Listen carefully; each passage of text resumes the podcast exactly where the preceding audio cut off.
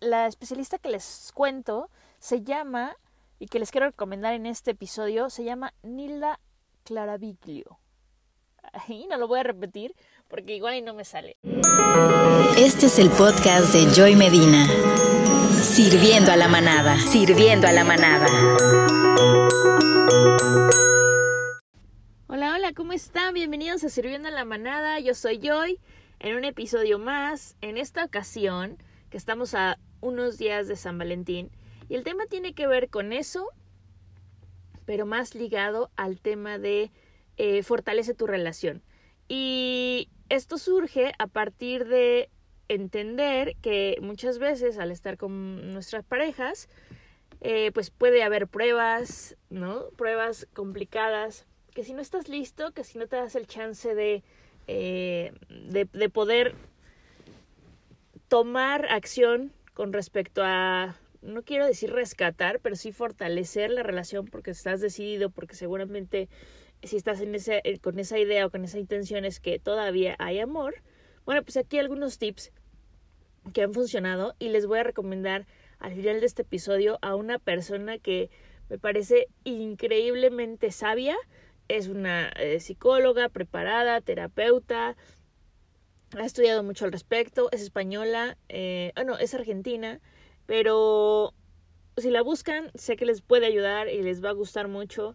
Y bueno, antes de eso, precisamente como entré pensando en que este mes es el mes del amor y la amistad, eh, como brevario, brevario cultural, escuchemos de dónde viene el día de San Valentín, porque sí, ahorita en nuestros tiempos es el mes donde hay tarjetitas, amor, cena, eh, los hoteles están llenos, ya, se, ya saben todo este tema. Pero ¿de dónde viene? Bueno, Dicen que viene de las fiestas que se hacían en la antigua Roma. Eh, en la antigua Roma se celebraba en el 14 de febrero una fiesta que se llama Rupercalia, se llamaba Rupercalia, donde no creen que era una celebración como de amor, amor tal cual, sino que era una celebración donde se hacían algunos rituales y sacrificios, ¿no? Incluso se habla de probables orgías o, o, o actos donde de alguna forma se honraba o se procuraba la fertilidad en las mujeres, pero estamos hablando de los años de 496, ¿no? Después de Cristo. Entonces, digamos que era una fiesta, pues algo oscurona. Eh, también pongámonos en el contexto de aquellas épocas donde se hacían sacrificios, ¿no? Incluso hay teorías que mencionan que se, se, mataban cabras, por ejemplo, para rendir sacrificio a, a quien en ese momento creían, para honrar la fertilidad. Eh, y entonces llegó un papa que se llama Papa Gelasio, se llamaba Papa Gelasio I, y justo en este año, 494, 496, algunos encontré con esa fecha, otros con la otra, pero bueno, es más o menos en el mismo año, eh, instaura el 14 de febrero como Día de San Valentín, en lugar de pues esta celebración, les digo, medio oscura que había antes. Pero ¿quién era San Valentín? Bueno, eh, San Valentín era un sacerdote que también fue médico y que estaba, digamos, a favor del amor. En esa época había un emperador, emperador eh, Claudio II, que quería formar el ejército más grande eh, para poder, pues, pelear, ¿no? Y él consideraba, este, este emperador consideraba que los soldados que estaban casados o que tenían pareja no le funcionaban bien como que casi que si estuvieran distraídos. Eh, me da mucha risa porque actualmente en muchos trabajos eso es lo que piensan también, ¿no? Oye, si tienes pareja, ni te contrato. Estuve en una agencia que así era, contrataban solamente personas solteras y te lo decían. Eh, entonces me dio risa, lo mismo pensaba este emperador, y entonces él creía que los soldados, si tenían eh, pareja, no le funcionaban. Con lo cual, San Valentín, bueno, Valentín no estaba de acuerdo y entonces a escondidas casaba a los soldados que normalmente eran matrimonios jóvenes con sus esposas, ¿no? Eh, se entera el emperador Claudio y lo apresa. Lo apresa. Hay una teoría, digo, esto ya fue como buscándole un poquito más. Hay una teoría que dice que lo apresa y eh, mientras está preso se enamora eh, Valentín de una mujer a la cual este pues le escribe cartas, cartas de amor. Y le deja una precisamente cuando sabe que es sentenciado a morir, ¿no? Eh, y dícese que desde ese momento, ah, bueno, e, él es decapitado, ¿no? San Valentín es decapitado el 14 de febrero precisamente. Y desde esa fecha se empieza a instaurar como el santo del amor o el santo de los enamorados. Para el siglo XV ya se escribían poemas eh, entre enamorados a los cuales se les llamaba Valentinas, a estos poemas que se entregaban a los enamorados. Y finalmente en el, en el siglo XIX, ya en Gran Bretaña, se empieza a comercializar esta fecha y se empieza a celebrar como tal el Día San Valentín, como lo conocemos aquí en México. O sea que eh, yo no sabía esta historia un poco oscura de de dónde viene y por qué el 14, eh, que es día de San Valentín, pues qué le pasó a San Valentín. Pero bueno, ya saben la historia.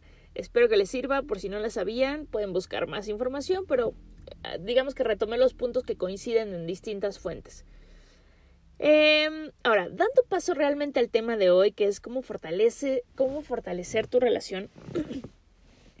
Esto, estos temas son un poco, sí, la experiencia que he tenido, pero también lo que he encontrado de distintas fuentes, de especialistas, porque a ver, para quien no me conoce, para quien es la primera vez que escucha este episodio, me encantan los podcasts, me encantan los videos y me gusta mucho escuchar de los temas que me interesan a diferentes especialistas, no solamente clavarme en uno, sino que empiezo a evaluar y, y, a entender de dónde vienen, ¿no? con qué bases o qué, con, qué fundamentos lo, lo, dicen. Y una de las personas que precisamente eh, habla mucho de las relaciones es esta, esta psicóloga que les voy a recomendar al final, pero tengo otras que también les voy a, a, a compartir para que ustedes investiguen. Hay libros sobre las relaciones y bueno, es, es, este, es vasto este tema y de hecho probablemente te sientas identificado con algunas cosas que ya has hecho para fortalecer tu relación y otras que no te interesa hacer, pero bueno, que se ponen sobre la mesa porque a lo largo del tiempo, en mi relación, en relaciones de personas eh, cercanas a mí, muy cercanas, he visto que puede funcionar algo de esto que te voy a comentar. Entonces, la primera, el primer, el primer tip eh, para, para fortalecer una relación es la comunicación. Me voy a enfocar principalmente a estos episodios donde probablemente estás en crisis, ¿no? Y las cosas no están color de rosa, porque llevar una relación cuando estás en el enamoramiento, cuando todo está perfecto, es muy fácil. El tema o el reto es llevarla cuando las cosas no están nada fácil, al contrario, están totalmente complicadas. Entonces, ¿qué ayuda para descomplicar? No sé si existe esta palabra, pero ¿qué ayuda para fortalecer la relación? Uno, la comunicación. La comunicación es básica, importante, yo diría indispensable. Porque ¿qué pasa? Muchos venimos con antecedentes familiares súper marcados. Entonces ya traemos ideas prediseñadas de cómo debería ser una relación, cómo deberían comportarse papá, cómo debería comportarse mamá, cómo debería comportarse mamá y mamá si es que tengo este papás, si vengo de una relación eh, donde tengo mamás en lugar de papás o dos papás en lugar de mamá y papá. En fin, como sea, tú traes eh, inconsciente y conscientemente comportamientos de la relación que viste o de las relaciones que has visto cerca de ti desde que eras chiquitín. Cuando eres grande y muchas veces ni siquiera te cuestionas si así debe de ser o si hay otro tipo de alternativas para llevar relaciones, pues empiezas a esperar comportamientos de tu pareja y empiezas a relacionarte de esta forma. ¿Qué pasa? Hay veces que puedes estar asumiendo que la persona o tu pareja está pensando ciertas cosas. Hay veces que asumes que debería de saber cómo comportarse, debería de saber cómo tratarte, pero ¿por qué debería? ¿No? Tienes que entender que viene de un contexto totalmente distinto al tuyo. Las únicas personas que vivieron tu mismo contexto y ni siquiera el mismo, porque por edad cambian eh, cambian vivencias que pudiste tener son tus hermanos, ¿no? Tus hermanos porque vivieron relativamente en el mismo contexto que tú, pero te digo que aún y así porque el, hermano mayor va a vivir cosas distintas que el hermano menor y el hermano del medio cosas distintas a los otros dos. Entonces, partiendo de ese punto de vista, tienes que entender que su lenguaje de comunicación, si a esto le sumamos ya los aspectos de personalidad o la experiencia que tuvo en relaciones pasadas, en fin, su, su, su mm, comunicación es, puede, es o puede ser muy distinta a la tuya.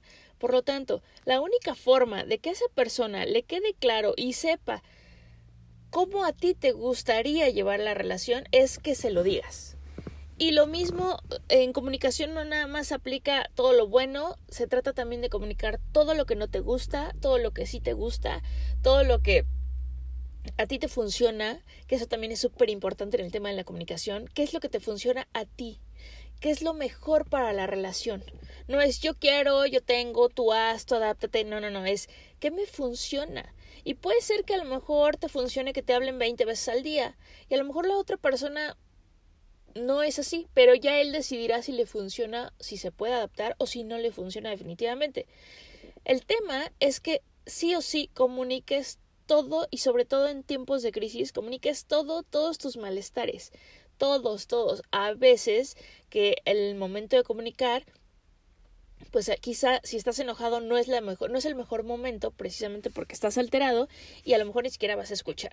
Pero en un momento donde estés más tranquilo, igual anótatelo para que no se te olvide y esto no crezca.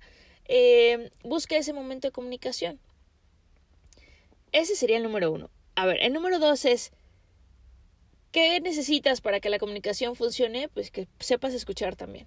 Entonces, volviendo a este último tema de que si tú estás muy enojado, seguramente no vas a estar escuchando, trata de calmarte, pero principalmente de escuchar. Escucha qué es lo que te están diciendo. Escucha qué es lo que te pide tu pareja, dónde te estás equivocando tú. Ten un momento de reflexión, probablemente en un inicio no estés de acuerdo, pero después si lo piensas y te pones en el lugar de tu pareja, puede ser un poquito más empático. Eh, escucha para que también cambies aquello que no que tú sabes que no te está aportando, que no le está aportando a la relación, pero que tienes toda la intención de, de, mejorar. Porque aparte, si tú no cambias una característica, por ejemplo, de tu forma de ser, ¿no? Voy a poner de ejemplo los celos, pero igual que los celos es el control y igual que otras cualidades. Perdón por la tos. Pero bueno, si tú tienes alguna característica que no estás escuchando, que tu pareja te reclama y te reclama y te reclama, eh, o te hace mención, o te señala, y no haces ese ejercicio con esa pareja, lo más probable es que terminen, no necesariamente por eso, sino por otras razones, o por eso y otras muchas razones, y después vas y lo vas a repetir en otra pareja. Y después uno se pregunta, pero ¿por qué me tocaron los mismos? ¿Por qué estoy viviendo lo mismo que ya viví? Ah, bueno, pues porque no te has sentado a escuchar y a reflexionar sobre cuáles son las cualidades que necesitas cambiar o que necesitas que no aceptar de la otra persona o sí aceptar y reforzar, en fin, este autoanálisis. Pero para que la comunicación funcione es porque hay una persona que comunica y otra que escucha. Por lo tanto, el punto número dos es escucha. El número tres es ser flexible. Y ser flexible es adáptate a cosas que van cambiando. Eh, en, la, en la, la, relación puede cambiar todo, puede cambiar su situación económica, puede cambiar el lugar donde residencia, puede cambiar eh, cuando llega un hijo o cuando crece la familia, si ya tienes uno, puede cambiar eh, el fallecimiento de alguien y que la persona o tu pareja esté viviendo un duelo, puede cambiar tantas cosas que eh, hay que ser adaptables. Si tú estás convencido de que quieres estar con esa persona, de que la amas, porque acuérdense también un poquito, la, el amar es una decisión, o sea, el enamoramiento probablemente no, pero ya el permanecer con una persona es una decisión. Entonces, tú estás decidido, tu pareja está decidido, decidida, haz lo posible para que esto funcione. Y, y parte de lo que va a pasar con el tiempo es que te tienes que adaptar a los cambios.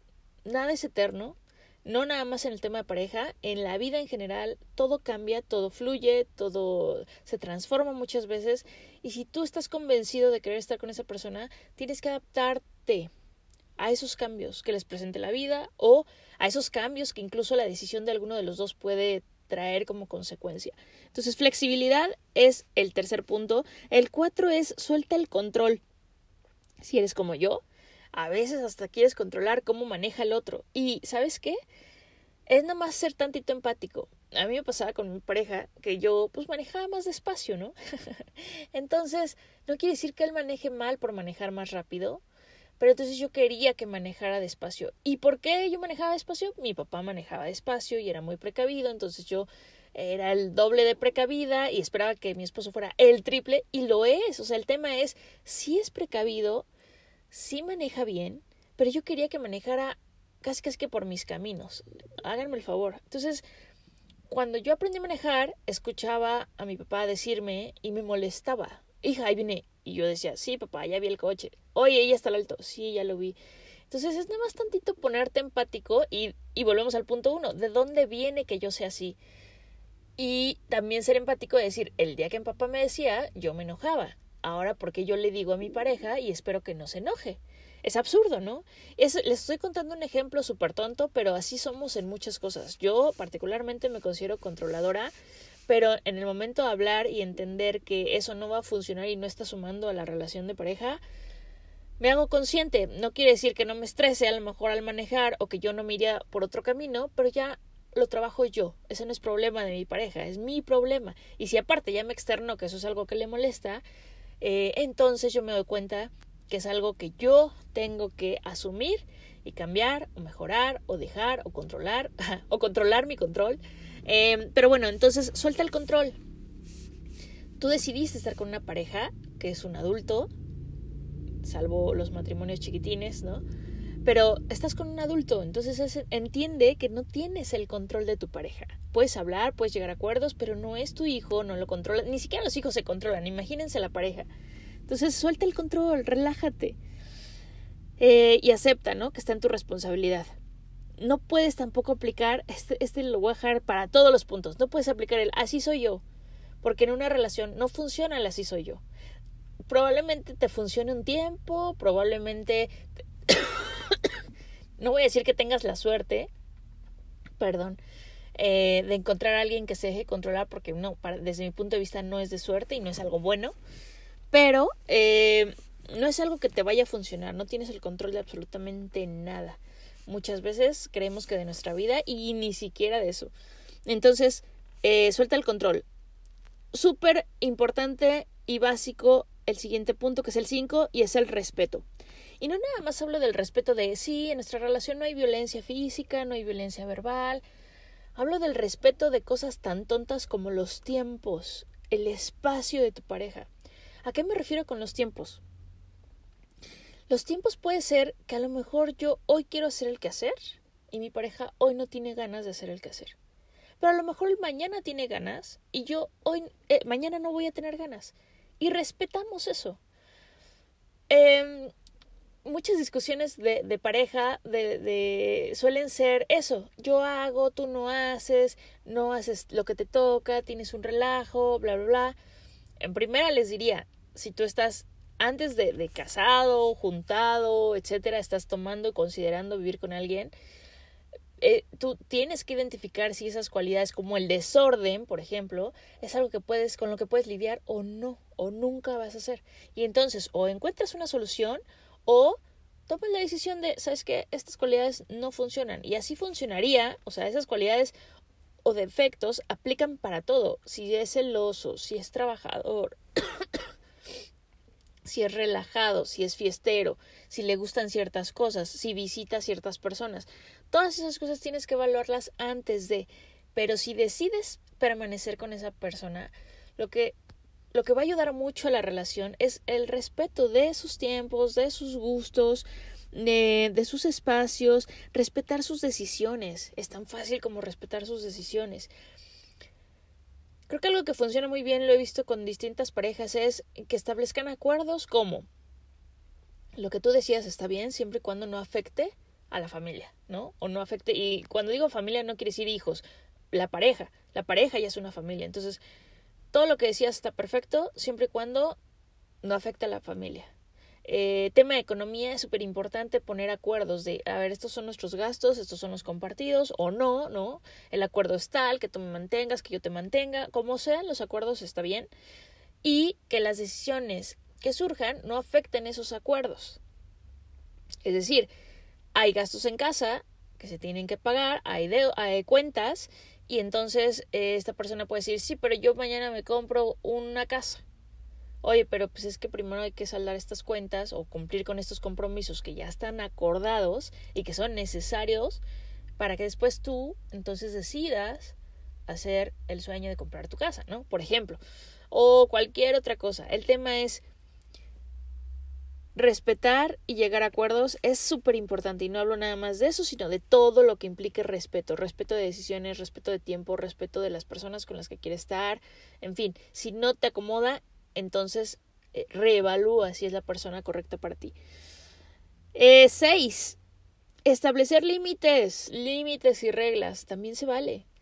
Y no es nada más cuando, cuando estás pensando formalizar, no es nada más en el noviazgo. Las reglas y los límites se pueden establecer aún con el paso del tiempo. Si surge un nuevo comportamiento que no te está eh, que no te está pareciendo, que no te está funcionando, en ese momento se establece ese límite y puede ser nuevo, ¿eh? Pero es un límite que tienes que poner y reglas. El otro día escuchaba un podcast de tiene muy poquito, de Se Regalan Dudas. Y Leti, que es una de las conductoras, comentaba el ejemplo de que ella, por su trabajo, viaja mucho. Y su pareja, lo único que le pedía es que al llegar a los destinos donde tuviera que viajar, le dijera, eh, le avisara para su tranquilidad, nada más, no era un tema de control, no era nada. Dice que ella al final pues, se le olvidaba, no lo hacía y demás. Y la segunda llamada de atención fue tal cual, oye, te estoy pidiendo por favor que, eh, que me marques cuando, cuando llegues a algún destino. Con eso está perfecto. Eh, es algo que para mí es realmente importante y no me está funcionando que no lo hagas. Puedes decidir no hacerlo, está bien, pero a mí no me funciona que no lo hagas. Y con base en eso ya tomas decisiones. Me llamó la atención porque no fue un límite como de esos comunes, ¿no? Que muchos podrían pensar, ay, lo hace porque me controla, lo hace por esto. No necesariamente. También se vale que tú digas, oye, ves que a mí no me funciona. Eh, alguna vez en pareja también, hablando con mi esposo, me decía, es que, ¿sabes qué? Me encantaría que fueras menos distraída. Soy muy distraída para algunas cosas que no me importan. O sea, eh, puedo a lo mejor mm, despistarme de las llaves, eh, como ese tipo de cosas eh, y, yo le dije, ¿sabes qué? Sí voy a procurar que ya no. O sea, sí voy a procurar ser más atenta a esos detalles. Pero sí te digo que siempre he sido distraída. O sea, eso no es de hoy ni de ayer. Y entonces, mm, pues valoremos si es algo con lo que realmente no puedes vivir, porque mis distracciones, desde mi punto de vista, son así, ¿no? Son, se me olvidaron las llaves, se me olvidó apagar la luz, se me olvidó desconectar. Oye, que puede tener una implicación, sí, sí la puede tener. No estoy diciendo que no. Pero vaya, este, también puedo hacer el esfuerzo de ser más atenta con esos detalles. Eh, entonces, platicarlo siempre va a funcionar y poner esos límites y reglas, aunque tú creas que es tonto, así decirle, pero es que me parece tonto poner el límite de que no eructe en la mesa. Claro, pero es un límite que si te está molestando, dilo. Y así con cualquier cosa. También escucha a tu pareja cuando él o ella te digan yo tengo o ella o ella te digan yo tengo tal límite o a mí me gustaría cumplir tal cosa. Siempre con acuerdos, pero pon tus límites, eso es súper, súper importante. Número 7. Hay gente que no estará de acuerdo con este punto, pero yo sí lo pongo sobre la mesa. Me parece que cuando decides estar con una persona es porque hay confianza y si hay confianza podría haber transparencia. ¿En qué sentido? esta parte de, tener cosas ocultas como oye, no nunca le diría a mi, a mi pareja que voy a un table. Oye, nunca le diría a mi pareja que saliendo del trabajo me voy a echar unas chelas con mis compañeros. Nunca le voy a decir a mi mujer o a mi esposo eh, o a mi novia o a mi novio cuánto gano. Sobre todo en un plan muy serio, me parece que son que es información importante y no porque tengas que estarte checando, pero me, refiero a si tú le ocultas a tu pareja que te gustan los tables, pues perdón, pero es como ¿dónde está el problema? Y yo sé que hay gente que sí se molestaría mucho de saber que su pareja va a un table o por qué va a un table o que está como loca o loco, ¿no? Eh, o por ejemplo, yo nunca le diría cuánto gana porque entonces querría que le diera todo el dinero creo que en la medida en que seas más transparente, son decisiones al final tuyas y de tu pareja. Ojo, respetemos y si es el acuerdo al que llegan está perfecto, pero creo que en la medida en que sean transparentes va a sumar, uno, y dos, conoces a la persona tal cual. O sea, conoces los gustos, conoces, y si no te parece, le puedes decir, no me digas, o sabes qué, mm, no quiero saber el día que vayas, o sabes qué, me encantaría que no fueras, o cuál es la razón por la que vas a ciertos lugares, yo qué sé, o sea, les puse un ejemplo tonto, pero que he visto que sí puede llegar a molestar a parejas, y creo que en la medida en que haya más transparencia, imagínense el, el, el punto de transparencia al que puedes llegar. Eh, ya lo he compartido aquí, pero uno de los acuerdos eh, entre mi, mi, esposo y yo es si algún día alguien te está moviendo el tapete, este, de verdad, si tú crees que ya te hace dudar eh, en permanecer en la relación y demás, que ojo, hay muchos factores para que esto llegue a pasar o no. Eh, luego muy honesto me, y, y, y, hablamos del, del tema de prefiero que me lo digas Imagínense lo difícil que es que le digas a tu, a tu pareja, me está moviendo el tapete otra persona. ¿Qué hacemos? O sea, estoy en problemas y lo que normalmente, la reacción que normalmente tomarías, piénsalo, piénsalo, te lo dejo de tarea, piénsalo, pero ¿qué, qué, la, la ¿cuál sería la reacción que tomarías si tu pareja llegara a ti dijera, oye, me está moviendo el tapete otra persona? te enojarías, le gritarías, tendrías temor, tendrías miedo, ¿no? Sobre todo si es alguien que ve frecuentemente. Pero a ese grado de llegar y confiar en tu pareja y decirle, oye, creo que estamos en problemas porque estoy bien, volteando a ver a alguien más. Eh, ojo, la regla también implica, en este caso que les estoy contando, que cuando tú lo mencionas es porque no ha pasado nada. O sea, porque estás todavía en el chance de eh, rescatar, ¿no? O de fortalecer aún más la relación para ver si es pasajero lo que le está pasando a tu pareja. En el momento que ya cruzaste la línea de la infidelidad tal cual, pues ya, ahí sí es parte del acuerdo. Pero si a ti te funciona de otra forma, hazlo de otra forma. Perdón, el chiste es llegar a ese grado de transparencia y de confianza, ¿no? Lo que da la comunicación por consecuencia es también mucho la confianza y la confianza es un valor que en una relación de pareja es indispensable, básico, entonces, eh, unos de hecho de los puntos que les menciono están ligados a otros eh, o generan otros, ¿no? Entonces, transparencia sería el número 7. El número 8 es acepta a tu pareja. Si decides ya estar con la pareja, acéptala como es. Eh, algo que comenta la psicóloga que les voy a recomendar es, es muy feo, ¿no? Y ponte en ese lugar. Es muy feo estar con una persona y muy triste estar con una persona que es tu pareja, que en lugar de que sea tu fan, el que te eche porras, el que te trate bonito, el que te mime, el que te apoye, el que te consuele, en fin, o la que te consuele, pongan todos estos en la o lo, porque eh, lo hablo porque yo tengo pareja hombre, pero al final aplica para lo que ustedes decidan, mujer, hombre, o, o, o quien no se reconoce. Pero bueno, aplica para todos. Entonces, en lugar de sentir eso, ese apapacho y que tu pareja es tu fan número uno, y que es tu par y que es tu igual, eh, ¿cómo te sentirías si siempre te está juzgando? Si siempre te está diciendo esto lo haces mal, esto no está bien, es que no lo haces así, es que ¿por qué nunca haces, haces esto? Entonces lo que, lo que ella sugiere mucho es acepta a tu pareja y ámala como es. Sí, olvidadizo, sí, controlador, sí, celoso, ¿no? No sé hasta qué niveles ustedes aguantarían a un celoso, pero bueno, si lo haces con todo. Sí, es celosito, pero pues así lo quiero. Sí, es medio gritoncita, pero así lo quiero. Sí, es este flojito, pero pues yo lo mantengo. Es decir, como sea que sea tu pareja, si la estás aceptando y si estás decidiendo que sea tu pareja, acéptala, quiérela, ¿no? Y en el momento que ya no te funcione, regresamos al replanteate y ajusta, Siempre esa será la fórmula. Replantea y ajusta. El número 9. Busca tu espacio. Este es un tip para ti. Si tu pareja necesita sus espacios, respétalo. Ya lo mencionamos. Pero adicional, la recomendación es busca tus espacios. Y tus espacios es tus espacios en soledad, si a ti te gusta, tus espacios con tus familia, con tu familia, sobre todo si tu pareja no se lleva bien con la familia, respeta si esta pareja quiere estar con su familia. Eh, respeta también las actividades que realice, ¿no? El trabajo donde está, eh, los lugares que frecuenta, las personas o los amigos con los que se relaciona, respeta. Y tú busca tu espacio, busca esos espacios. Porque al final del día lo que pasa mucho es que cuando estás mucho tiempo con una persona empiezas como a de alguna forma hasta generar dependencias sin darte cuenta.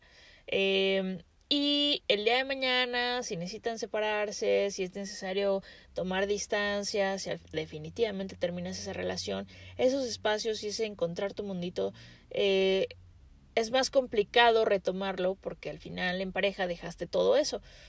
Es natural, también lo he escuchado mil veces, es natural que lo hagas, pero procura tener tus espacios. Acuérdate que somos individuos, individuos que deciden compartir eh, no somos eh, la, la, mitad naranja, la otra mitad de la otra naranja y, y, este, y es más bien, recuerda que somos individuos y seguimos siendo individuos aún permaneciendo en pareja. Entonces, así funciona amigos. Y el último y más importante, si ves que ya intentando de todo o si no quieres intentar de nada, nada más te recomiendo este antes de separarte y es terapia. Y la terapia, ojo, no quiere decir que vas a reconciliarte, que vas a salvar tu relación, probablemente en la terapia te des cuenta que sí es momento de terminarla.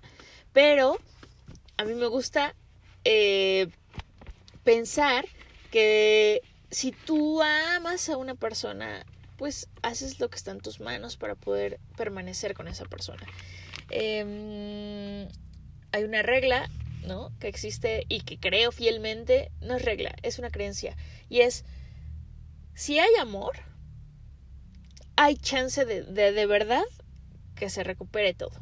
Si no hay amor, así hagas todos los pasos, vayas a terapia, eh, tengas familia, ¿no? Que muchos se quedan por los hijos y demás, no va a jalar. Entonces sí creo que si existe el amor, hay chance de todo. Si no existe el amor, casi que no hay chance de nada.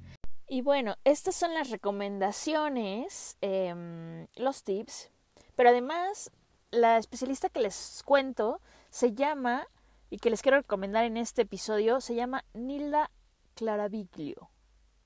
Y no lo voy a repetir porque igual y no me sale. No, es cierto, es Nilda Claraviglio. Em, les voy a escribir el nombre, pero se deletrea su apellido C-H-I-A-R-V-I-G-L-I-O. Em, eh, pueden encontrar su canal en YouTube, precisamente se llama de la misma forma del nombre. Y ahí tiene mucho contenido, cápsulas que ella saca, muchas entrevistas que le hacen, también sé que tiene un podcast, em, ella recomienda su página que es parejaysexualidad.com para que vean todo el material que hay, vean distintos temas, muchos hablan de pareja, creo que la mayoría hablan de pareja, porque es en lo que se ha especializado. Sin embargo, hay muchos temas con respecto a la pareja para que ustedes vayan, corran a su canal y busquen cualquier tema que les interese. Este, e, esta señora ha dicho cosas demasiado sabias y voy a cerrar con esta recomendación que a mí me encantó y es que a veces en pareja se nos olvida que los responsables de nuestra felicidad solamente somos nosotros, no la pareja. O sea, sí podemos querer cosas eh, a lo mejor o esperar comportamientos de la pareja que nos hagan muy felices, pero el único responsable de mi propia felicidad soy yo, no puede ser la pareja y mucho menos eh, terceros, ¿no? Otras personas. Así que recuérdenlo, búsquenla si les interesa saber más sobre estos temas, que, que es una fregonaza por lo que yo he podido ver y pues nos vemos en el próximo episodio. Si, si eres de los que celebran 14 de febrero, pues pásala excelente. A mí me encanta particularmente porque me parece un pretextito para expresar amor y siempre estoy a favor de eso. Entonces, pásenla bien, cuídense mucho, nos vemos en el próximo episodio y recuerden seguir em, en redes Facebook e Instagram sirviendo la manada. Bye bye.